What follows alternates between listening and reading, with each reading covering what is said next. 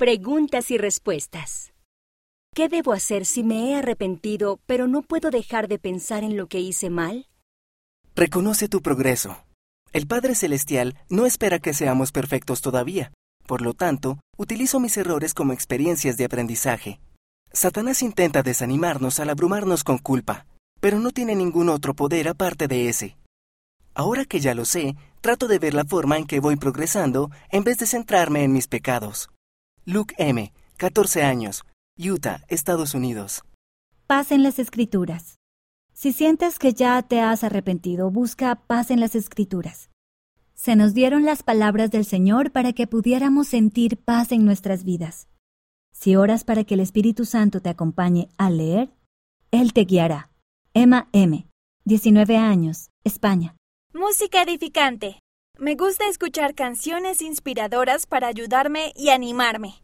Cuando oro al Padre Celestial para pedir su ayuda y luego pongo música edificante, siento el espíritu muy fuerte y me ayuda a seguir adelante. Elma P., 18 años, Negros Occidental, Filipinas. Perdónate a ti mismo. Cuando te perdones a ti mismo, sentirás el amor que el Salvador tiene por ti, porque Él ya te ha perdonado. Satanás quiere poner pensamientos desalentadores en nuestra cabeza, pero tú eres más fuerte. Esos pensamientos no vienen del Padre Celestial. Entonces, diles que se vayan. Camila A., 18 años, República Dominicana. Recordar puede ayudar.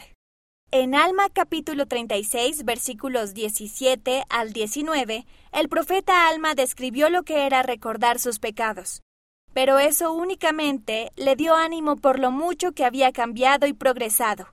Al igual que Alma, recordar nuestros errores pasados nos ayuda a no cometerlos de nuevo. Julia M., 18 años, Bahía, Brasil. A Dios le importa mucho más quiénes somos y en quiénes nos estamos convirtiendo que quienes fuimos alguna vez. Elder Del G. Renland, del Quórum de los Doce Apóstoles. Conferencia General de abril de 2015, Liaona, mayo de 2015, página 56. Las respuestas tienen por objeto servir de ayuda y exponer un punto de vista y no deben considerarse como declaraciones oficiales de doctrina de la Iglesia.